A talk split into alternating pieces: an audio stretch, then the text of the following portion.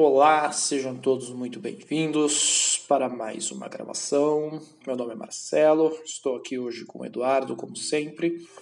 Para hoje vou retornando às gravações de as crônicas de Gelo e Fogo. Hoje especialmente sobre vamos falar sobre os cinco melhores momentos ou três ou quatro aí, vamos, o número tanto faz. Vamos escolher aqui os nossos melhores momentos dos cinco livros até hoje. Lembrando que aqui não são necessariamente as melhores passagens, são os nossos favoritos, né? Que não tem questão de. Não estamos fazendo uma lista aqui de necessariamente qualidade, né? Mas os que nós mais apreciamos aí dos cinco livros, né? E então é isso, e lembrando que este mês todo de fevereiro vamos ser falar só sobre Crônicas de Gelo e Fogo, né? Em homenagem aí é, ao aniversário do blog. Uh, muito bem, Eduardo, seja muito bem-vindo. Olá, Marcelo. Bom, você quer começar? Eu acho que vou falar de três momentos, talvez eu nem é, consigo, assim, acho que quantificar em momentos específicos, né? Às vezes pode ser uma passagem, um arco inteiro, eu vou quantificar mais ou menos assim. Mas pode começar o senhor hoje, fala o seu momento favorito. Muito bem, muito bem. Meu primeiro momento favorito que eu listei aqui é. Se não me engano, não me engano, não, é do Festim dos Corvos, é um momento específico, na verdade, como é, é, fica difícil né, a gente mensurar num momento, mas uma passagem aí, é o momento do, da Assembleia dos Homens Livres. Né? E vou explicar o porquê, né? como todos os nossos fãs devem saber aí, os fãs das Crônicas de Gelo e Fogo, o, essa Assembleia dos Homens Livres é esse, é, esse momento ali no núcleo do, dos, da casa dos Greyjoy. Muito importante porque a gente tem aí uma. tem que fazer a. É, é convocada aí com o intuito da escolha do novo líder da casa, né, depois da morte do antigo é, do antigo líder, eles têm que fazer essa nova escolha, então eles fazem essa assembleia, eles reúnem todos os grandes nomes da casa. E é, eu escolhi especificamente a Assembleia porque eu me recordo bem quando eu estava lendo o efeito que teve no sentido de que é, aí a gente já está falando de um quarto livro, muita coisa já tinha acontecido, né? É, nos três primeiros livros, que não cabe nem aqui dizer, todo mundo já sabe, todo mundo que é fã sabe aí todo o impacto dos três primeiros livros, principalmente o terceiro, a quantidade de eventos, situações né, que já haviam ocorrido. Mas é, eu me recordo do efeito que isso teve, porque eu tive, uma, é, eu tive essa sensação enquanto eu estava lendo que essa quantidade de personagens que estavam ali, né, esses personagens tão intrigantes, para mim sempre foram tão intrigantes, né? Você tem Victarion, você tem Euron, né? Você tem o, é, todos esses personagens ali reunidos, a forma como é descrito, você todas as coisas que já estão acontecendo também e você fica com eu lembro que eu fiquei com essa, essa sensação de um aumento da urgência, um aumento das complicações e aumento aí da, da complexidade de certas tramas que nós já fomos apresentados e que esses personagens são claramente, como a gente já discutiu tanto aqui, agora eles são parte integrante, parte importante dessas tramas agora, né? Então são deslumbres ali, são é, ideias, muito nada muito definido, mas a gente já sabe que muitos daqueles personagens vão acabar em algum momento cruzando o caminho de outros personagens já definidos e que nós vimos acompanhando, né? Então você fica e você sente esse nível, pelo menos comigo eu senti esse nível de urgência, que são personagens é, que você vê que vão. É, são personagens ameaçadores, né? A gente sabe que é essas características da casa dos Greyjoy, mas são personagens especificamente misteriosos e ameaçadores. E você sabe que a complicação é, vai se aumentar, vai aumentar muito, né, com a introdução deles. E eu lembro que estava lendo, eu, eu fiquei pensando, cara, até onde isso vai, até onde essa esse aumento das complicações, das complexidades da trama, até onde o, o, o Martin vai incluir, vai... Porque até o ler o Festim dos Corvos, os Greyjoy para mim já estavam meio que, sabe?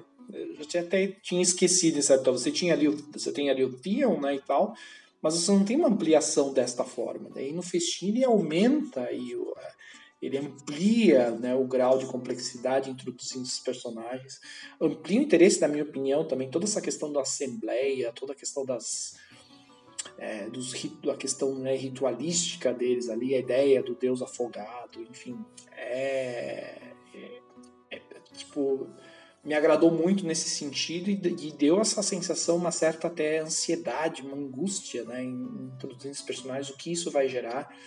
E a gente ainda está sem essas respostas, né? Estamos aguardando. É, mas é uma riqueza para mim, assim, uma riqueza que aumentou. E, como você já não esperava que vinha alguma coisa daquele núcleo, Martin né, e é uma das é, qualidades, uma das características principais aí do Martin. Né? Você menos espera de um núcleo, ele vai lá e insere mais um monte de personagens e que fazem sentido dentro daquela trama. Né? Então, uma das riquezas da obra do, das crônicas, pelo menos eu gosto muito, é isso. Quando você acha que não dá mais, ele insere e ainda faz sentido, né? ainda tem essa coerência.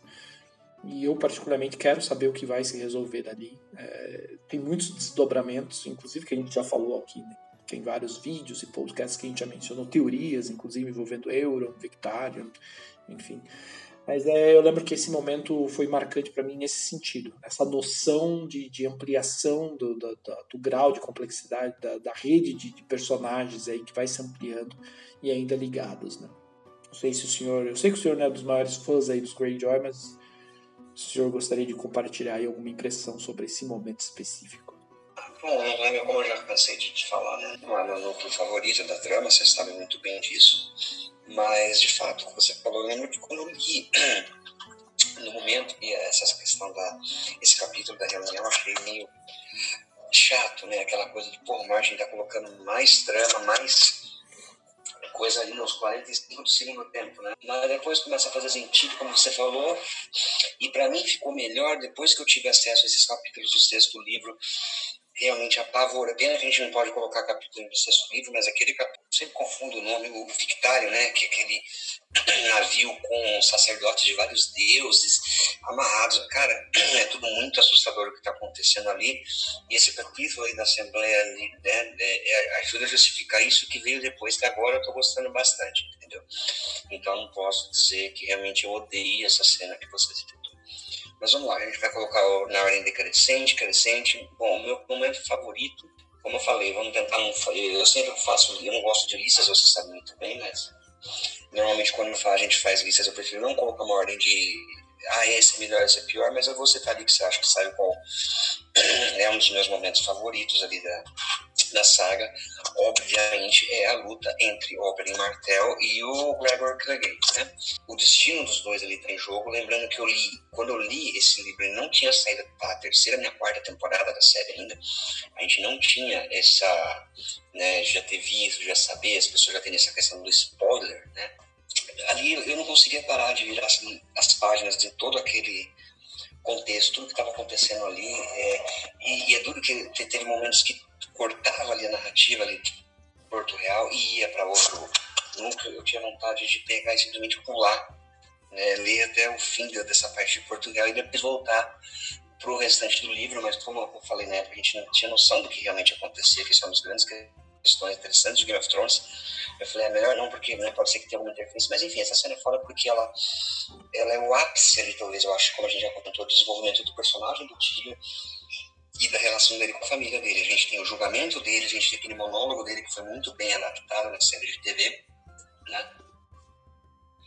Nós temos aquele momento em que ele que tanto buscou a aprovação do pai, ele vê que o pai dele está querendo se livrar dele daquela maneira também, algo que ele esperava da Cersei, né?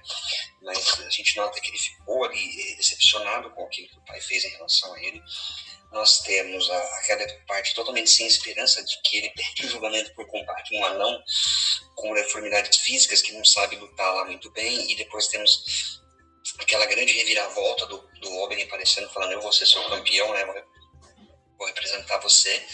Depois nós temos a luta, que é uma das coisas mais tensas assim, que eu já li no livro do gênero, porque realmente é muito bem escrita e é muito tensa, porque a gente fica imaginando que o Robin vai ser trucidado, de repente ele começa a dominar a luta para depois acontecer aquilo que aconteceu, mas é o ápice é isso, né? Depois nós temos finalmente a resolução do, da trama do Tyrion com o pai dele, que, né, é, que aquela cena na, na, latrina, e que depois a gente ficou um pouco perdido. O Tyrion tá parecendo tá meio perdido na trama depois de tudo isso, né? Então, foi, eu acho que o ápice daquele núcleo de Porto Real inteiro, desde o começo da saga. Nós temos tensão, nós temos emoção, temos tudo. Personagens legais e com os quais a gente se importa envolvido naquelas questões. Sim, sim, concordo. E estava na minha lista também esse, esse momento. É, sei que o senhor é até mais fã do que eu desses personagens aí, mas eu é, coloquei na minha lista também porque me recordo muito bem a tensão que eu fiquei lendo esse, esse trecho. Acho que eu já mencionei com o senhor também. Eu não, não vi a hora, virava as páginas e eu realmente vibrava enquanto eu li. Eu reli depois que eu vi o resultado da luta e não estava acreditando. É, é, realmente espetacular. É, concordo com você, é uma das passagens mais tensas e emocionantes que eu já li em termos assim de vibrar mesmo, né? De energia ali, de, de, de tudo, cara. É, é impressionante. É, tá entre as minhas partes favoritas, realmente, por isso.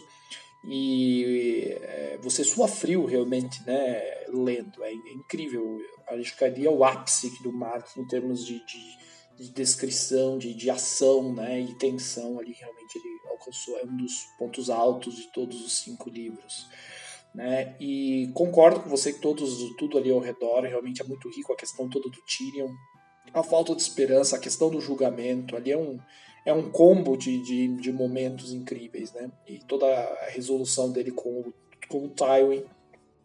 Concordo com você e está na nossa lista para falar esse mês sobre o próprio é, o Tyrion, né? E a gente falar, eu acho que é, é, bom frisar aqui, né? A gente já mencionou isso.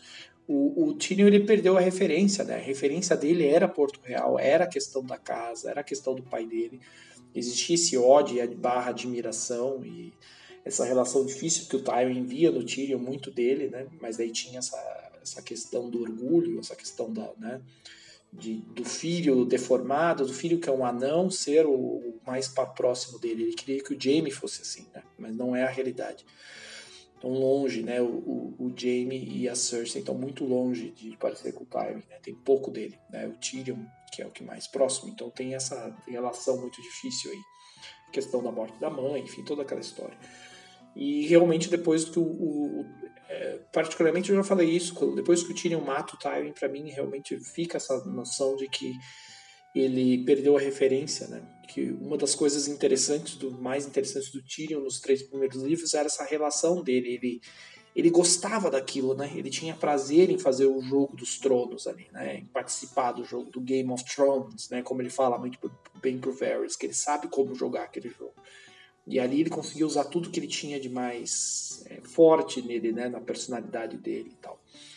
Então, e depois ele perde essa referência, né? Ele não pode mais ficar em Porto Real, porque ele está sendo caçado. Ele perdeu essa referência da casa, não pode mais usar a questão da casa, né? Que ele sempre paga as dívidas dele, enfim, aquela frase marcante.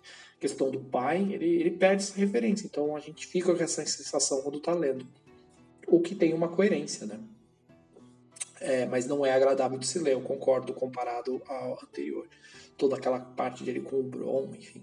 Isso tudo é resultado dessa, desse momento, né? Então, essa questão do da cor, a própria coragem do, do, eu acho que isso é uma das coisas marcantes da característica da, da dessa fama do Martin aí em não, não ter nenhum personagem especial, né? O Oberyn é um personagem tão rico que é apresentado e no mesmo livro ele já dá um fim pro personagem, né? Um fim tão marcante. E isso é uma das coisas que mais marca também no combate, né? A questão trágica da morte dele ali, terrível, né? Nas mãos do Montanha. É, eu diria, talvez, a gente pode, isso pode ser um outro momento, mas é, talvez até a gente já tenha mencionado, não me recordo, mas pode, acho que podemos dizer que essa é uma das melhores adaptações da série em relação ao livro, não sei se já concorda, talvez essa seja uma, se a gente for escolher das melhores coisas que a série adaptou. Sem dúvida desde o julgamento até a questão da luta, a coreografia. Só que na série foi mais apressado o final da luta, porque eles não eles ficam debatendo de quem realmente venceu. E daí você vê um pouco mais de manipulação por parte do Tywin para foder o Tyrion, né? No, nos livros, de manipular ali o resultado para que ficou se debatendo quem venceu o duelo, né? Já na série um pouco mais apressada, não tem é, é, mais vaga essa construção do, do, do empenho que o Tywin tá para foder. Sim, verdade, é verdade. No livro a essa construção é bem mais é, prolongada, né? Mas muito bem, é, faz muito sentido para mim também é das dos momentos favoritos. Agora vou mencionar então minha outra escolha. A outra escolha que eu coloquei aqui se refere a um momento do, do duelo, né? Um, esse momento mais específico está aqui também outro duelo, o duelo entre o Barrack e o cão de caça, né? É, quando o, cão de caça e a, e a área acabam encontrando lá a, o, o, grupo lá sem estandarte, né, os homens sem estandarte, e eles acabam, a gente acaba sendo apresentado ao personagem do Barack, né, um personagem interessantíssimo, ele, o Floros, Demir, né, toda aquela turma, e é, eu, eu escolhi esse momento, não exatamente pelo duelo, porque o duelo é bem legal também, né? A questão da, da espada de fogo, né? A, a, luta em si, a forma como ele descreve. Mas eu escolhi uh, esse momento especificamente porque eu me lembro enquanto estava lendo, a gente já tinha recebido, já tinha visto ali algumas alguns momentos ou do sobrenatural, né? Se, se fez presente, né? Gradativamente o marketing vai aumentando à medida que você vai lendo os livros, né? Ali no terceiro livro já, já, já tinha várias, vários momentos desses. Mas ali eu, eu gosto muito porque é, essa, esse toque do sobrenatural ele é trazido para mais próximo do mundo ali de Westeros, né? Porque a gente tinha muito, é, ou muito para o norte, ou para lá do mar, né? Ali em Westeros a gente ainda não tinha tantas demonstrações ali tão claras, né? Então, é, ali a gente tem uma, uma dessas demonstrações. A gente já tinha acontecido isso mais no núcleo do Stannis, né? Que a gente acontece no segundo livro, que eu vou mencionar depois, mais com a Melisandre. Mas ali a gente tem uma demonstração forte também, assim como aquela da sombra do Stannis. Aqui a gente tem uma demonstração forte que é alguém voltando à vida, né? O próprio Derek, né? Ali vendo, né? A gente vê na descrição realmente e o, o cão de caça, né, tão cético da forma como ele é, presencia. E a gente tem a mesma, a maneira como o Martin escreve, eu gosto muito, porque a gente tem essa mesma sensação do cão de caça. A gente entra na cena cético e aí a gente já é, vê o resultado daquilo quando, após o cão de caça golpear aí mortalmente o, o Barrack, né, como ele já havia sido golpeado outras vezes, ele é trazido à vida pelo Taurus, né, de esse sacerdote vermelho. Ele, ele volta à vida e a forma como ele volta à vida é assustadora. Meu. Tem esse toque de horror muito legal, né? A forma como ele descreve como o Barrack é, é, levantando e a fala dele, né, pro, pro, pro de casa, o choque dele, né? É, essa questão da cara deles ali naquela caverna, enfim. É outra também que a adaptação para a série eu acho que fez, é, fez jus, ao meu ver, a cena é bem, bem legal na, na série de TV, é um dos pontos altos da terceira temporada, ao meu ver. Foi na terceira, se não me engano, né? E é, muito bem feita a cena, e, e, mas é lógico que no livro é mais impactante, porque como a gente falou, eu também li antes da, de acontecer na série, né? Então, é, eu lembro da minha de, de eu ter ficado muito animado enquanto li esse trecho e porque a gente sempre mencionou aqui que a gente também somos como bons fãs aí de da literatura de horror, né, Lovecraftiana, enfim, é, essa questão do desconhecido e, e, a forma como o Martin escreve ali esse momento é muito rica também. Passa essa sensação de desses personagens não estarem muito bem, não estão entendendo o que está acontecendo, mas o negócio está acontecendo. Né? A gente tem essa sensação quando o Barrick retorna e a forma como ele retorna. Então acho que é, é muito foi muito marcante para mim, mais do que o duelo em si, mas ali o, a resolução. É, não sei o que, se o senhor gostaria de comentar sobre essa passagem, o que, que o senhor sentiu, se o senhor gostou também, enfim. Fica aquela música meio bizarra, parece uma coisa de sintetizador, meio evangelis, né? Aquela, aquele tema do Deus Vermelho, eu não estou lembrando aqui agora para cantarolar, nessa cena é bem bizarra, bem apavorante, né? Mas teve coisas antes, que vai ser no próximo da lista aqui, que eu posso seguir, que já tinham me deixado um pouco mais vamos dizer assim, aterrorizado nessa questão do sobrenatural, que é meus, né, vamos dizer assim, meu segundo do carnalista, que é a batalha do punho dos primeiros homens, né? E o detalhe é que a cena é, para mim marcou muito porque eu imaginava aquilo, mas ela não é descrita em si, né?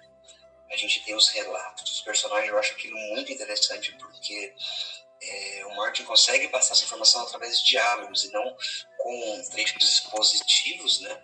E nós temos vários personagens comentando tudo aquilo que aconteceu e novamente, eu, quando eu, eu não me lembro exatamente quando foi que eu li os livros, mas foi por indicação sua, né? Mas eu não tinha visto absolutamente nada da série de TV, eu só sabia que tinha o Xambin no elenco. E eu presumi que então, o personagem dele morria antes mesmo de ver os livros, porque é o Xambin, né? Não tinha visto nada, nenhuma imagem dos caminhantes da série na internet, não tinha visto absolutamente nada, nada. Eu me blindava, sabe? De não ter spoiler, das coisas. E era mais fácil, porque como eu falei, acho que a série época na primeira, ou para sair a segunda temporada, passando. E essa cena é muito para mim foi muito porque tem uma noção é, tão, tão, do tamanho, do quão luminoso é aquele mal que eles estão enfrentando. É uma coisa que você realmente vê que não existe o mínimo de esperança de você vencer aquilo, não tem como você lutar contra aquilo. Então você tem homens treinados, você tem soldados ali, embora não sejam todos, né? afinal a gente está falando da Patrulha da Noite, mas fugindo em desespero, como o Jorge Mormont, você vê que é uma cena que define muito bem não precisa de mais nada ali para definir o nível de ameaça que estavam enfrentando, né? Sem contar a descrição não da cena, né? dos personagens narrando os caminhantes naquelas aranhas de gelo gigantes, que é uma coisa que não teve na série, né? As aranhas que os caminhantes montam. E pelo fato de você não ter tanta informação assim para a cena não ter sido narrada e ter aqueles personagens contando, às vezes você questiona, fala, mas será que foi isso mesmo? Esses caras estavam né, é, é, aumentando. Mas aí quando você começa a ver que tem vários relatos e todos batem, com, quase não há contradição entre eles, você vê que aquilo é real. E eu acho, achei muito legal na questão assim, né, do, do margem de não mostrar a cena realmente. Eu, se não me engano, li que ele considerou mostrar como prólogo, acho que no segundo livro, mas não achou melhor não. Simplesmente aquilo ser narrado por personagens que estavam envolvidos ali, o que deixa muito mais eu acho que assustador. Eu li um livro, tem uns, uns dois, três anos, é o Vozes de Chernobyl, a autora Svetlana, eu não me lembro o sobrenome agora, aqueles nomes né, russos, que inclusive ganhou o Nobel de Literatura, em que a gente lê sobre a história de Chernobyl, como que foi o acidente, né? É, lendo assim na Wikipédia, por exemplo, ou no site. Mas esse livro, ela entrevista pessoas que estiveram envolvidas ali pelo ponto de vista desde do, do, do, do um cientista, uma pessoa assim, mas principalmente do ponto de vista das pessoas mais simples, né? E com os erros ali de, de, de, de pronúncia foram foi traduzido para o português mantiveram né, a, na tradução. É muito mais assustador você ver aquelas pessoas contando aquilo do que você ter aquilo narrado.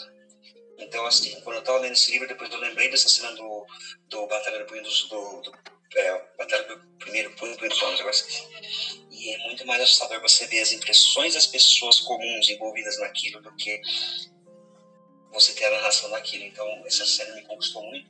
E também lembra muito que a gente sempre cita, né? O Lovecraft, porque todas as histórias do Lovecraft, que é uma das grandes influências do Martin, principalmente essa parte do sobrenatural e terror da história, é, nós temos sempre essa história sendo contada em primeira pessoa por um, um cara que está reticente de contar aquilo, porque é algo que os homens não estão preparados para saber, etc, etc, etc. E, e, sempre as histórias são contadas por alguém que teve contato com aquele horror e nunca mais foi o mesmo. Você pode reparar. Então o Martin usou esse expediente, esse recurso né, estilístico na, no, dentro do, da história e eu acho que ficou excelente se tornou uma das minhas partes favoritas do livro. Concordo, é, a gente já mencionou aqui outras vezes, né, quando a gente já falou esse elemento do horror, que a gente já falou do norte, sobre as teorias também desse momento dos livros, é essa coisa de a gente não conseguir visualizar exatamente qual que é o inimigo, né, só essa força, esse elemento é realmente assustador. É, acho que não há nada mais assustador do que isso. E, e, continuando aqui, ainda também com um tema meio parecido, outra escolha minha aqui, como eu mencionei antes, é relacionada, na verdade, não a, uma, essa cena específica da sombra do Stannis, mas a todo esse, todo esse trecho, toda essa parte da, do, do, segundo livro em que a gente é apresentado ao Stannis finalmente, né? A gente só vai, a gente fica um bom tempo só ouvindo sobre ele, porque é só lendo ali as impressões de outra pessoa sobre ele, né? capítulo da Kathleen, principalmente, enfim. E a gente está naquele contexto ali do, do cenário do Renly, né? Porque o Renly resolveu é, se proclamar rei também, né? A gente depois isso se mostra um grande equívoco da parte dele. É, enfim, mas a verdade é que o Rhaenyra tem esse exército aí, né? tem o apoio dos, é, dos Tyrell, que é um apoio importante, né? Como ele bem diz, né? É, os contatos, os amigos são muito importantes, coisas que o Stannis não tem, segundo ele. A popularidade, né? E isso para ele, ele acha que já basta para ele é, se proclamar rei. E a gente tem esse primeiro enfrentamento, tem esse, esse momento, esse encontro entre o Stannis e a seu, sua companhia e o, e o, e o Renly. E a Kathleen, né? A gente vê pela visão da Kathleen, a Kathleen está junto do Renly naquele momento. E ela é até questionada pelo Stannis, né? Que o Ned morreu pela, pelo que era certo, pela integridade da coroa para os Stannis, e ela estava ali do lado do Renly, né? Então, é, e essa passagem é muito interessante, desde esse momento do encontro, toda essa tensão do encontro, né? A gente ainda, como eu falei, a gente vai muito pela descrição dos outros personagens em relação aos Stannis, que é esse cara extremamente justo, mas duro, e né, toda a fama dele e o medo de vários personagens têm dele. É, dessa questão da, da, dureza dele, né? Dessa questão da, da, da firmeza e de, de, ser implacável.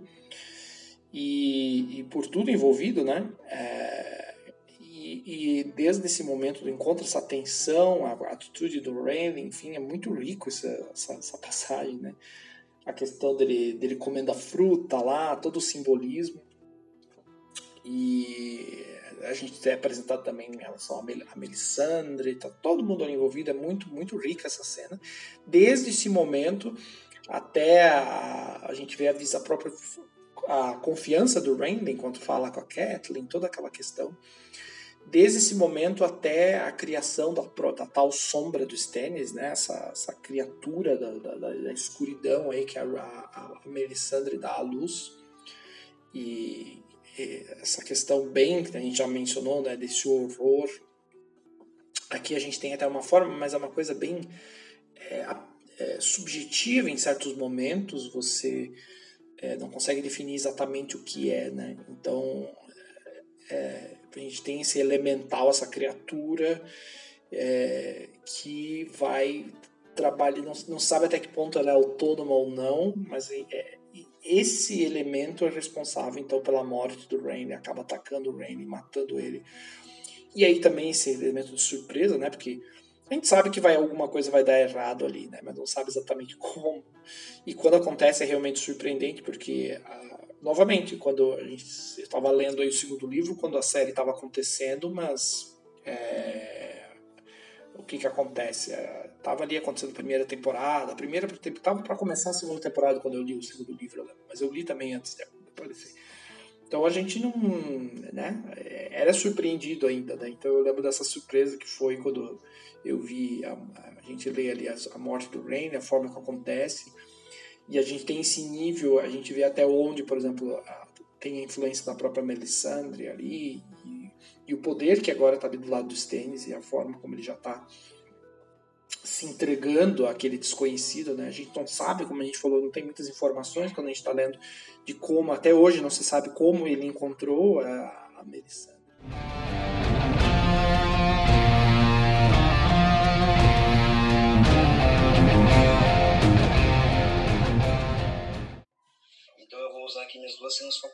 Eu gosto muito do personagem do Jamie. Uh, a gente odeia ele, a gente odeia ele no começo.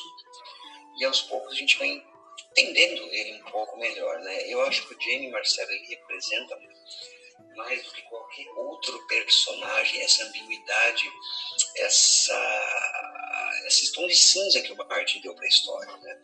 O Tyrion, você pode falar, é, o Tyrion é ambíguo ele tem momentos, sabe, que a hora que fazem uma sopa com o cara, mas o Tyrion ainda tem, é, a gente colocou assim na, na, ponta do lápis, ele ainda tem qualidades heróicas muito mais fortes do que os deméritos, digamos assim. Ele é humano, ele tem defeitos, tem vícios e virtudes, mas o Tyrion tem perfil mais heróico. Já o Jaime não, ele é conhecido como um vilão, um cara desprezível, que transa com a própria irmã, comete atos terríveis e aos poucos a gente começa a ver o lado dele das coisas e a simpatizar com ele. Então eu acho que quando as pessoas falam de Tyrion, de Ned, são arquétipos de personagens mais ou menos heróicos, ou no máximo, a gente colocar aqui, quando a gente fala de, de, de alinhamentos, né? o Tyrion seria acho um caótico e bom, talvez. Ele acaba criando um pouco de simpatia na gente. Porque ele, eu acho que todos os personagens, a Cersei, ela não tem quase tons de cinza, né? Ela tem o um amor pelos seus irmãos, mas também é uma coisa doentia, ela, ela é ruim. O, o Tywin, a gente pode falar, ele faz as coisas, ele como, né? Mas ele também, no final das contas, ele pode ser classificado como vilão, mas o Jaime não. Pelo conhecimento que a gente tem dele, pelo fato de a gente ver dentro do personagem, né? Pra mim, tem duas cenas que exemplificam isso. Um é a cena da, dele na banheira com a Brienne, onde ele conta que ele se tornou regicida, ele matou, o motivo pelo qual ele matou a Edson Rei Louco né? E ele comenta sobre isso, que ele falou, era deixar matar. A gente não tinha informação nenhuma sobre isso nesse momento, só a, a, visão do Ned, que supostamente era o herói da história no primeiro livro, de que ele estava sentado no trono de maneira de maneira sarcástica, mas depois a gente, o Ned sabia disso que isso tinha acontecido e nunca contou para ninguém.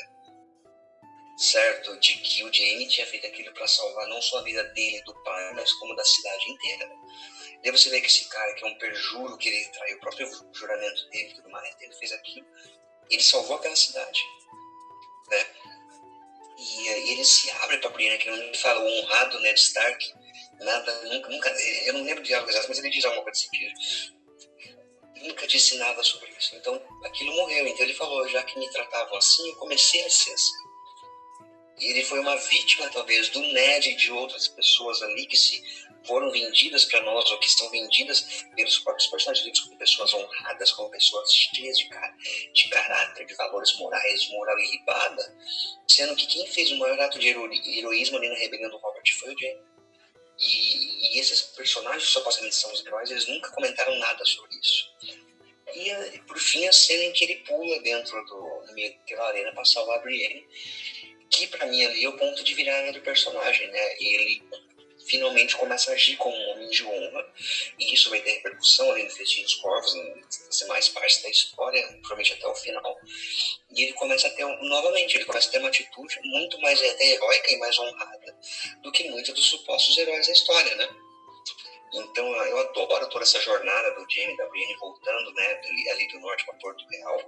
Eu acho sensacional para mim. É, eu acho que é o melhor arco do que eu vi até agora. Com, falando de arcos completos do, de todos os livros, entende? E tem esses pontos altos para mim porque a partir daquela cena do Jamie conversando na banheira, na banheira com a Brienne, na série também é uma cena bem feita, mas é bem adaptada, mas ainda fica o desenvolvimento posterior do Jamie acaba estragando aquilo né? E no livro é muito mais impactante porque eu me lembro que, eu, assim como a luta do Oberyn com o Gregor Clegane, eu voltei a ler aquele capítulo e acredite não, o, a, o, a, os diálogos, a maneira que o Martin escreveu o Jane contando aquilo, me deu uma dor no coração e um aperto no peito que eu pensei, o que fizeram com esse cara que transformaram ele nisso? Que curioso, hein? É, esse também, esse momento também estava na minha lista. Eu, for, meus cinco momentos aqui vão acabar sendo reduzidos, né? Porque agora coincidiu. Mas legal, eu também coloquei esse trecho todo, toda a jornada do Jamie, né? A relação dele com a Brienne, a forma como ele muda.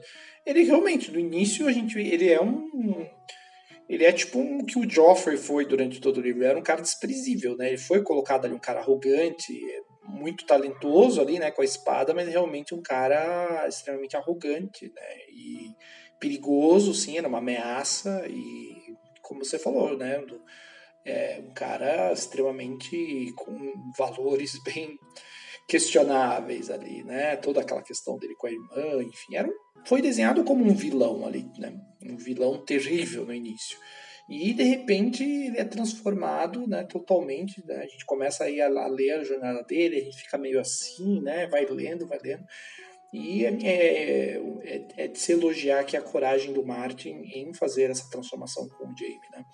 Em você fazer, é, graças à escrita e os eventos que ele descreve, a gente acaba simpatizando com um personagem que era né, que tem esse início desprezível que fez coisas tão terríveis. Né? Então é, a gente acaba. É, essa riqueza, essa coisa legal né, do, do, do, bom texto é, fazer, fazer com que a gente se questione de repente um momento, né? Foi, peraí, será que é errado eu, eu gostar agora do Jamie, né? Então, não, não é errado, eu acho que a gente está a gente tá não é aqui questão de admirar os atos ruins dele, mas admirar a jornada, né? a riqueza da jornada e de, de um ser humano, né? Isso que é legal, né? Essa coisa. Marcelo, eu não sei se eu estou errado, estou falando besteira, mas é, o que soa para mim é que ele, ele foi uma vítima do Ned e da patotinha dele, Ned, o, o, o Robert, porque antes o Jamie não tinha essas ações, a gente vê ali na história, no contexto, ele foi nomeado cavaleiro pelo próprio Arthur Dane, que era um cara considerado honrado, um cara, né? E depois a gente tem essa informação de que o Ned nunca revelou que o James fez o que fez para salvar a cidade ele foi muito mais herói do que qualquer outro ali. Quem ali salvou uma cidade inteira da destruição, passou por cima de um juramento para salvar uma, uma, cidade, assim como o Ned que quebrou apenas para salvar a família. Você entende? E, e o Jimmy, ele, ele, leva ao máximo aquilo que o Martin fala de cada um ser herói da própria história. E se isso não tivesse acontecido, será que o Jamie não teria se tornado uma pessoa diferente? Porque antes de toda aquela rebelião do Robert, ele não demonstrava ter essas aptidões é, para esse lado mal de ser desprezível. Ele parecia ser um cavaleiro meio chucro, né? Ele, falou, ele sempre dizia que ele nunca foi um homem de muitas leituras, mas ele parecia ser um cara bacana, um cara legal. E depois que isso aconteceu com ele, ele, ele, ele resolveu seguir esse caminho. Porque ele fala algo nesse sentido que tanto falaram que ele era, que ele resolveu se tornar aquilo porque ele não tinha como não ser aquilo, você entende? Sim, sim, eu concordo. Eu, eu também vejo. Ele é um personagem que tem essa, essa. Ele é trágico nesse sentido, né? De uma certa forma, pode ser visto assim. É que quando a gente está lendo ali, a gente não tem esse background. Aí, como você falou, depois que a gente vai ver essa outra descrição dele, que a gente vai ver esse outro lado também do Ned, né?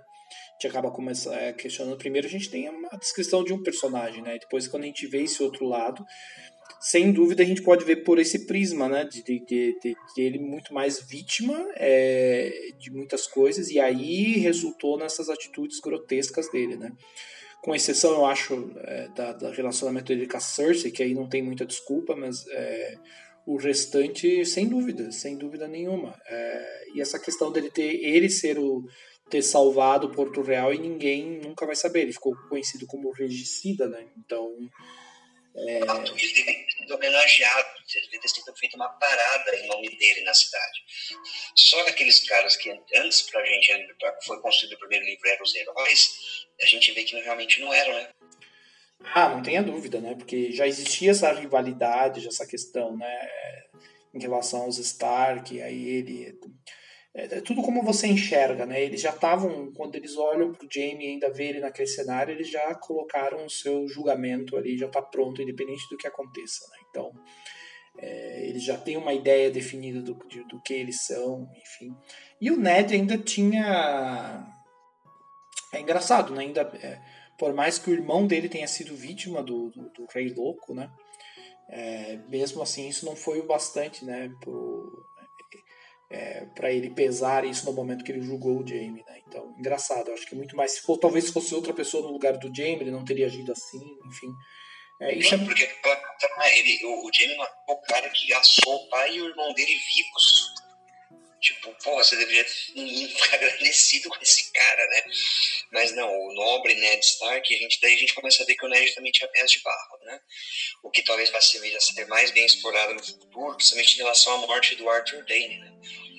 Porque a série já mostrou aquilo e toda a informação ali off né, que a gente tem do lore da trama é de que o, Ned jamais seria páreo para o Arthur Dane em combate singular. Então, como será que ele venceu o Arthur Dane? Então a gente começa a ver que o santo do Ned tinha pés de barro também. Sem dúvida. É... E faz muito sentido com, da forma como o Mario escreveu outros personagens seria estranho o Ned Stark ser, né, ser imaculado. Então, eu acho que é, é, faz, faz tem, tem coerência dentro da, da forma como o Martin escreve. Também fico curioso para ver, né, porque a gente não viu essa questão dos livros ainda. Se a série foi fiel nesse sentido com a ideia do seria bem, porque isso é uma coisa que a série fez bem. É um momento bem, é um dos poucos bons momentos da sexta temporada, inclusive, né?